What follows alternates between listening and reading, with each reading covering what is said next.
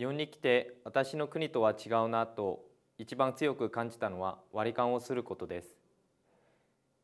最近は私の国でも割り勘をする人が出てきましたがまだまだ少ないと思います。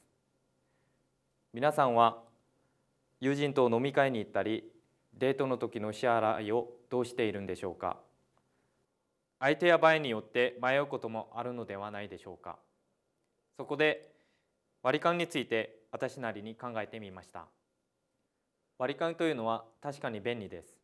まず第一に今回ごちそうになったから次は私がごちそうしようと思っていても次に一緒に食事するメンバーが違ってしまうということが起こります。そんな時割り勘だったらその場その場で生産ができるので貸し借りがなくいいのではないでしょうか。第2にごちそうになることで心理的負担を感じることもあります。割り勘だったらこのようなことがないでしょう。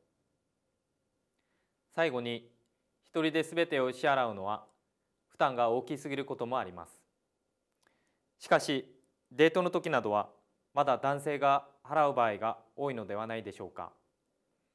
収入において男女の差は少なくなってきてはいますがデートでの割り勘は抵抗がある人が少なくないかもしれません。また飲み会の時などアルコールを飲まない人も同額を払うのは不公平だという人もいるでしょう。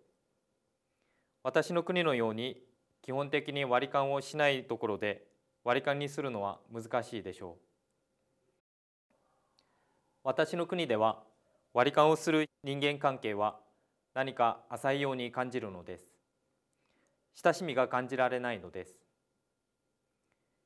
結局郷に行っては郷に従えということわざのようにその国その社会のやり方に合わせていくのがいいのかもしれません。